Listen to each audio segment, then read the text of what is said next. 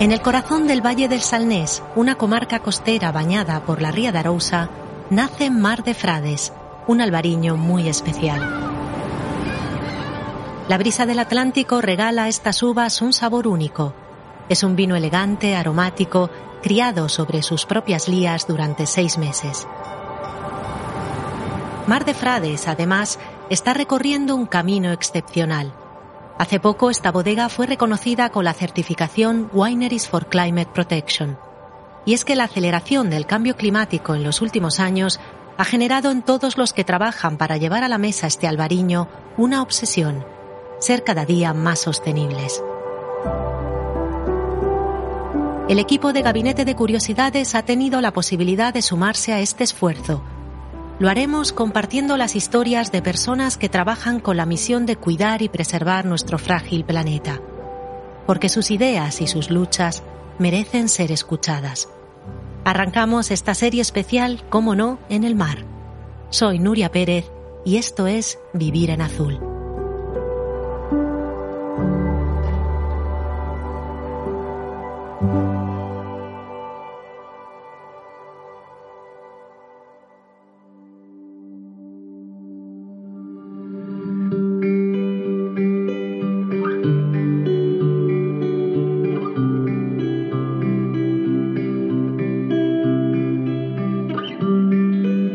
Gené nació en Menorca en 1982. Cuando hablé con él descubrí una persona comprometida de ojos curiosos y enorme sonrisa. Su vida siempre ha estado legada al mar. A su padre, Luis, le encantaba bucear y aún antes de que Enrique supiera caminar ya se lo colgaba como una mochila y se lo llevaba a nadar. Gracias a él, el pequeño Enrique descubrió que su isla era, en realidad, infinita. En su casa no había una gran biblioteca, sus padres no eran grandes lectores, pero lo que sí había en el comedor ocupando un espacio privilegiado eran tres cosas que lo marcaron. Una enciclopedia, una colección de revistas y una pila de documentales en VHS. Me lo imagino, la merienda en mano y los ojos atentos, pasando la tarde con el protagonista de todo aquello. El mundo submarino. El incansable capitán del gorro rojo.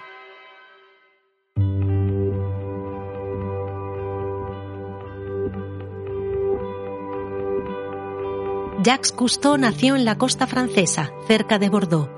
Cuando tenía 10 años, la familia se mudó a los Estados Unidos. Jacques era un niño muy curioso y muy activo. En verano le gustaba nadar en el lado Harvey, en Vermont, y en invierno se entretenía fabricando máquinas. Con 11 años construyó una grúa que recogía los juguetes por casa, y con 13 un pequeño automóvil que se movía con batería por todo el pasillo. Era el 1923. Ese año ahorró para comprarse una cámara. En cuanto la tuvo, lo primero que hizo fue desmontarla y remontarla para entender cómo funcionaba. Cuando llegó a la adolescencia, Jack se empezó a dar guerra. No estudiaba y acumulaba travesuras. En una de sus gamberradas acabó rompiendo 17 ventanas de su instituto. Su padre se hartó y lo envió a un internado muy estricto en París. Los niños que allí convivían solían proseguir luego los estudios en la Escuela Naval de Brest.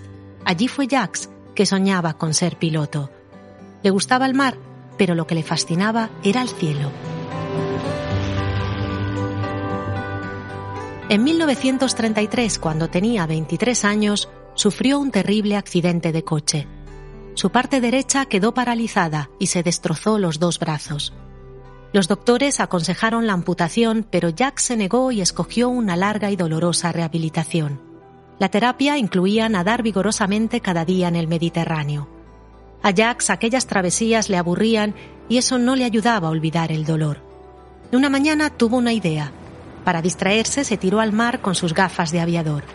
Ese día descubrió todo lo que vivía y se escondía debajo de las olas.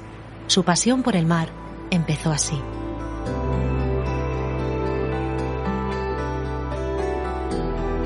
En aquel entonces los submarinistas tenían una movilidad muy reducida. Llevaban pesados trajes de metal rellenos de plomo. Al inquieto Jax aquello no le gustaba. Quería bucear con la libertad de un pez y a profundidades mucho mayores. En 1943 lo consiguió gracias a un invento que desarrolló junto al ingeniero francés Émile Gagnot.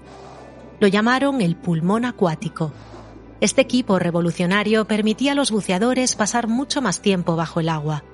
No sería lo único que Jax crearía. La primera moto sumergible, cámaras y sistemas de iluminación resistentes al agua, gafas acuáticas inspiradas en lo que usaban los buceadores de perlas y hasta un mini submarino que llamó Denise. Cuando gracias a su equipo se descubrió un barco romano sumergido en Túnez, Jacques creó también una nueva disciplina, la arqueología submarina. En 1950, Cousteau conoció a Thomas Guinness, el millonario heredero de la dinastía de la cerveza. Thomas era también un apasionado de los océanos y decidió ayudar a Jacques. Compró un viejo buque dragaminas y se lo alquiló por el simbólico precio de un franco al año Cousteau lo restauró y lo convirtió en un laboratorio móvil dotado de todo lo necesario para explorar el mar y compartir el universo sumergido. Nació así el mítico Calipso. El mundo del silencio fue el primer gran documental de Cousteau. Era el primer largometraje a color del mundo submarino. Se estrenó en 1954 y asombró al mundo entero. Ganó la Palma de Oro en Cannes y un Oscar. A esta película seguirían más de 120 documentales, dos Oscars más, Cousteau tiene tantos como Meryl Streep, y 50 libros. Si el globo rojo de la película de la Maurice nos enseñó que podía haber magia en este mundo, el gorro rojo de Cousteau nos enseñó que la magia en el mundo submarino existía de verdad.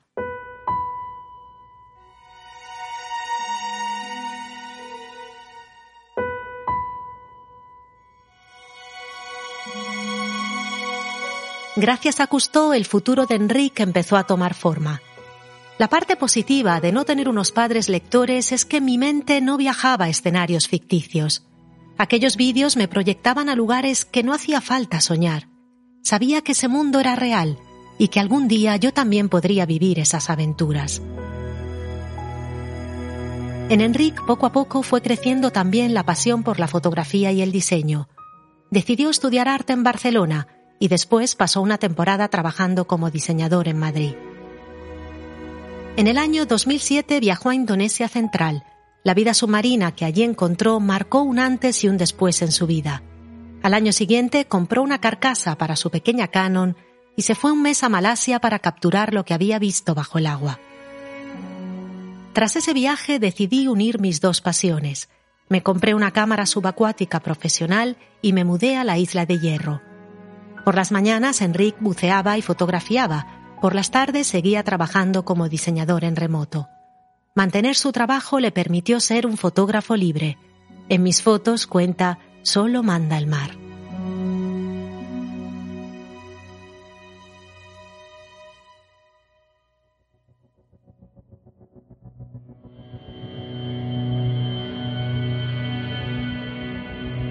Cuando exploras el mar, inevitablemente descubres, además de maravillas, que la contaminación bajo el agua avanza a toda velocidad. El ser humano ha producido más plástico en los últimos 10 años que en el último siglo. Por ejemplo, cada segundo se consumen 160.000 bolsas de plástico. Si las pusieras una al lado de la otra, podrías recorrer el mundo siete veces cada hora. Pretender que con llevar una botella al contenedor amarillo hemos resuelto el problema es no entender que en este planeta, por muy lejos que esté el basurero, nos afecta a todos. Reciclamos solo el 9% de todo ese plástico, el 12% se incinera y la gran mayoría, el 79%, termina en vertederos o en el medio ambiente. Cada minuto se vierte en el mar el equivalente de un camión de basura lleno de plástico y cada camión se une a los 150 millones de toneladas que ya están allí. Si amas el mar como lo ama Enrique, no puedes evitar que tu frustración y tu dolor al ver cómo lo estamos destruyendo te lleven a querer denunciar esta tragedia. Durante dos meses, Enrique navegó por el Mar del Norte con la asociación Sea Shepherd, documentando con su cámara todo lo que veía.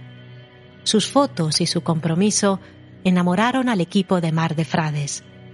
La bodega propuso a Enrique que pasara un mes en Galicia para crear una serie de fotografías que mostraran al mundo lo que está pasando allí. A pesar de no estar acostumbrado a las aguas frías y oscuras del Atlántico gallego, Enrique subió a su furgoneta y partió para la Costa da Morte.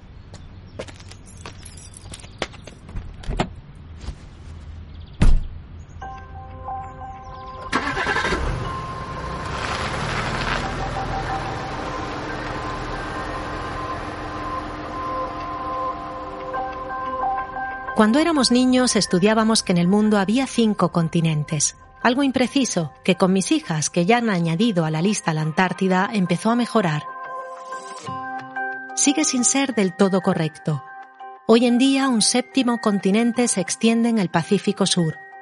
La isla de basura que flota allí triplica el tamaño de Francia. Es el mayor vertedero oceánico del mundo con casi dos billones de trozos de plástico no es la única zona así.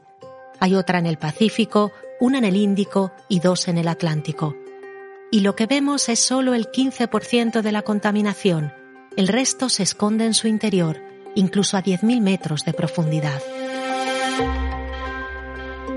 Cada año más de un millón de aves y más de 100.000 mamíferos marinos mueren como consecuencia de los plásticos. En el estómago de un ave de 50 días puede llegar a encontrarse muchísimo, entre 6 y 7 kilos. Con el tiempo esta basura se va descomponiendo en unos microplásticos que hoy en día superan en número más de 500 veces las estrellas de la Vía Láctea. Estos microplásticos no afectan solo a gaviotas y delfines, terminan también dentro de nuestro estómago. Están en el pescado que comemos y también en la sal, se han encontrado en el 90% de las marcas de sal españolas. Cada semana ingerimos el equivalente a una tarjeta de crédito de plástico. De todos estos datos, el que más alarmó a Enrique fue este. En el 2050, dentro de solo 29 años, habrá más plásticos que peces en el mar. Si tienes hijos, calcula qué edad tendrán Seguro que alguna vez has visto imágenes de algún país lejano, India, por ejemplo, con niños que se sumergen en ríos y mares entre plásticos y basura. Qué horror habrás pensado, ¿cómo pueden estar ahí los niños? Ese horror también es nuestro y se acerca a toda velocidad. Dentro de 29 años esos niños serán tus nietos y probablemente la cantidad de basura que habrá en nuestras orillas hará que tengamos que prohibirles nadar. Con ese dato en la cabeza, Enrique llegó a Galicia. Cuando afronta proyectos como este, Enrique huye de las instituciones. Le gusta hablar directamente con quien vive en el mar a diario y conoce como nadie su realidad. En Galicia, los reyes indiscutibles son los percebeiros, personas que arriesgan su vida por traer una exquisitez a nuestros platos y que se mueven por el mar y sus rocas con destreza y valentía personas como Oti Fernández.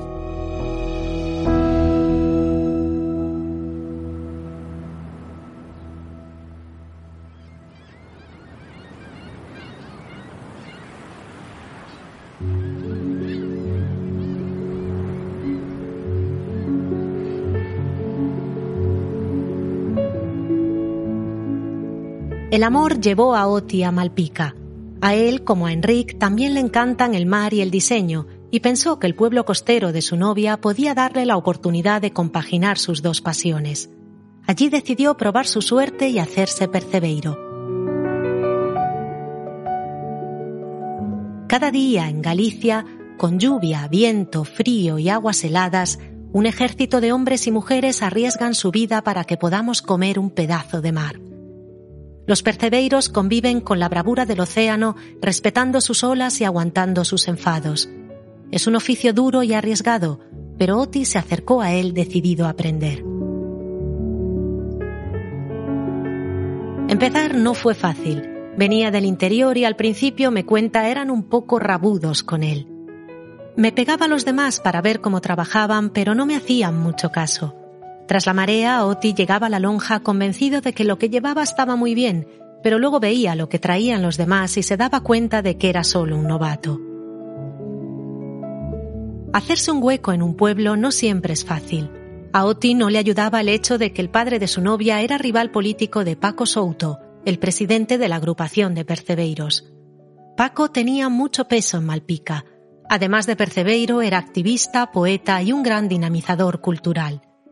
Pero el mar no entiende de títulos, y una mañana de marzo a las doce y media, el 112 informó al Centro de Salvamento Marítimo de Fisterra de que un percebeiro había caído al agua en la zona de Razo y varios compañeros suyos también estaban en peligro. Tras la alerta se activó el dispositivo de rescate y a los voluntarios de protección civil y los bomberos se unieron los helicópteros de la Guardia Civil. Poco a poco los percebeiros fueron alcanzando la orilla. Paco no lo consiguió. Su cuerpo finalmente lo sacaría Oti del mar. Tras la muerte de Paco nadie quería ocupar su puesto en la agrupación. Lo hizo Oti. Ahora gestiona a más de 20 compañeros de la zona y lidia con furtivos y trampulleiros, como se llama aquellos que se saltan la lonja o que recogen más de los 5 kilos diarios permitidos. Con el tiempo, Oti ha desarrollado una sensibilidad que le permite meter la mano en el mar, en la oscuridad de las mañanas invernales, y distinguir un percebe de todo lo demás. Recorre las rocas de Malpica, que son ya su casa, y cuando llega a la lonja le llena de orgullo lo que ha conseguido pescar. Aunque no todo lo que Oti encuentra son percebes. He llegado a toparme con basura de todo tipo, desde cartuchos de impresora hasta botes de pintura, pero también muchos aparejos, cabos y boyas, porque nosotros, los que vivimos del mar, no siempre lo cuidamos. La de veces que he tenido que regañar a mis compañeros porque tiran cosas en el agua. Y es que falta educación. Oti me cuenta que en el cursillo que la Junta da a los percebeiros casi no existe información sobre el medio ambiente. No entiendo por qué no aprovechan esas horas para educarnos y explicarnos lo que está pasando. Oti tiene la esperanza de que poco a poco el conocimiento aumente y a su querida playa de Razo la basura deje de llegar.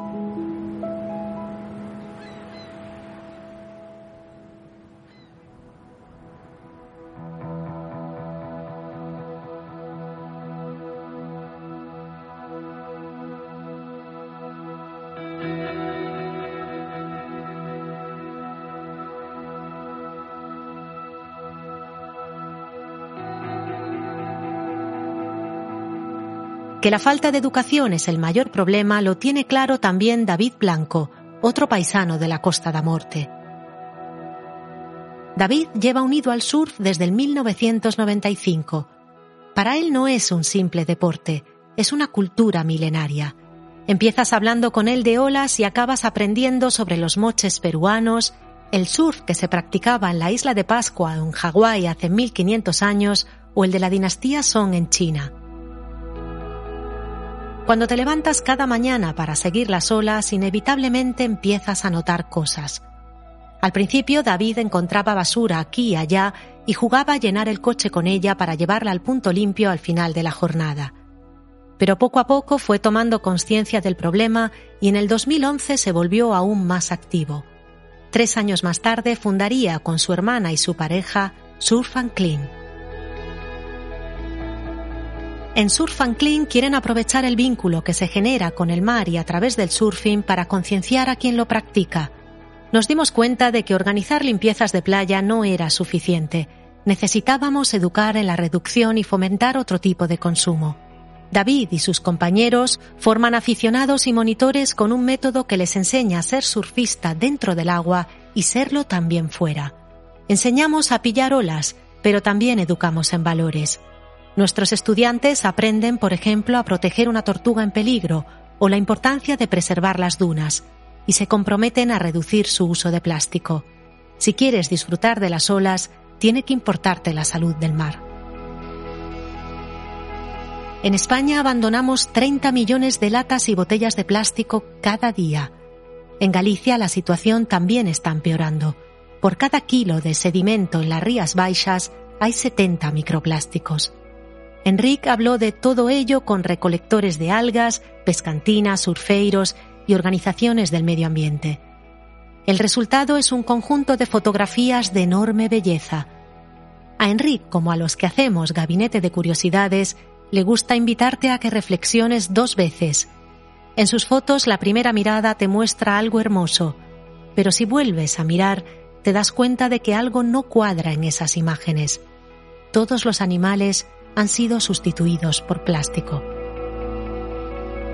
Puedes ver las fotos de Enrique en nuestra web gabinetepodcast.com y si estás en Madrid, no dejes de acercarte a Casa Decor porque podrás disfrutarlas en gran formato.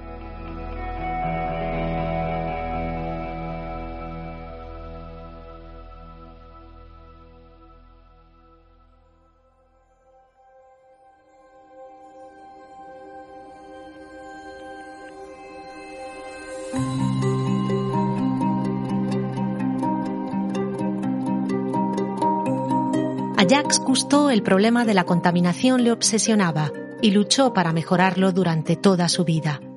En su famosa Carta de Derechos de las Generaciones Futuras, nos recordó que no somos dueños del planeta, solo sus hijos y sus administradores, con el deber de legarlo a las generaciones futuras en iguales o mejores condiciones de habitabilidad y riqueza. En 1960, un vertedero de desechos radiactivos estaba planeado en el Mediterráneo. Cousteau se peleó con el presidente francés de entonces, Charles de Gaulle, y organizó una ruidosa campaña que ganó un amplio apoyo popular. Los activistas consiguieron detener el tren donde viajaban los desechos, acostándose en las vías ferroviarias. Aquello convirtió a Cousteau en la bandera del conservacionismo y le dio el apodo de Capitán Planeta.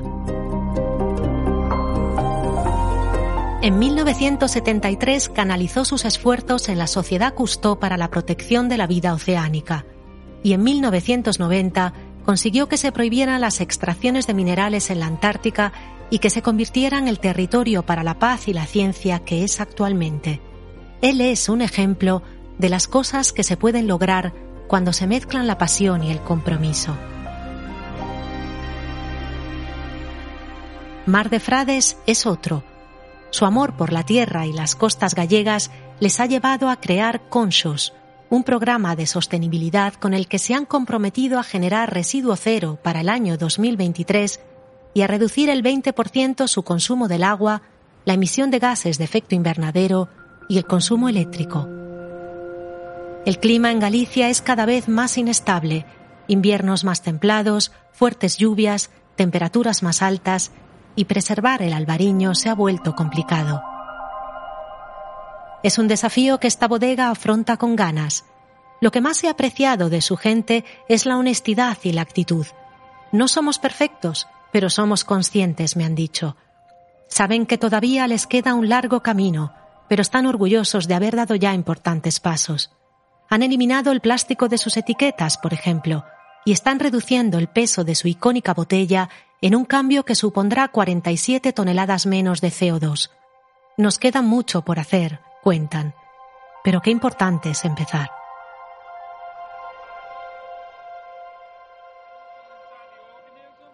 Uno de los homenajes más entrañables que se han hecho a Jacques Cousteau es La vida acuática del visionario director Wes Anderson. La película, con un inolvidable Bill Murray en el papel del comandante, no tuvo mucho éxito al menos no tanto como otra de Anderson, Moonrise Kingdom. La película Moonrise Kingdom comienza con una pieza del compositor Benjamin Britter. Se titula Guía Orquestal para los Jóvenes. Britter enseña que una orquesta es el resultado de varias familias de instrumentos. La melodía se va repitiendo cada vez con un grupo. Y ahí va, los clarinetes con su ágil sonido aterciopelado. La suma de todos es lo que permite al final que la composición brille y tenga sentido. En Moonrise Kingdom sucede lo mismo. Al final de la película unos niños están en peligro y solo se ponen a salvo cuando toda la comunidad se une y colabora para salvarlos. La colaboración en la lucha por preservar nuestro medio ambiente es clave. Todos podemos hacer algo. Hoy mismo puedes llevar una bolsa de tela a la compra, sustituir el gel de manos por una pastilla o exigir a tu supermercado que deje de embalar la fruta. Como dijo Cousteau, cuando te das cuenta de que eres solo un violín, te abres al mundo para poder aportar tu sonido en su concierto.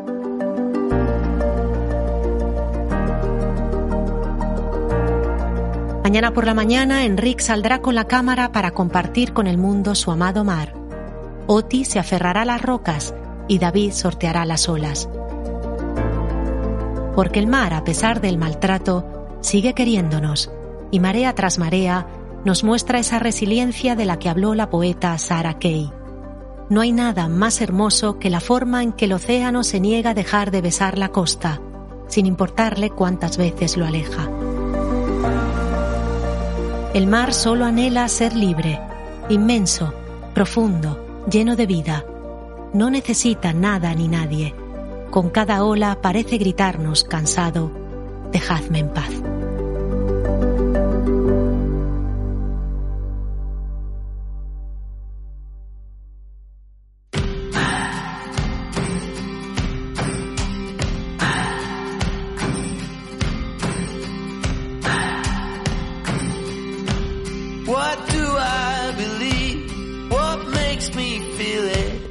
En Azul es una serie producida gracias a Mar de Frades. La dirección sonora es de Andreu Quesada, la dirección artística de nuestra página es de Olivia López y Jorge López y el guion es de quien nos habla, Nuria Pérez.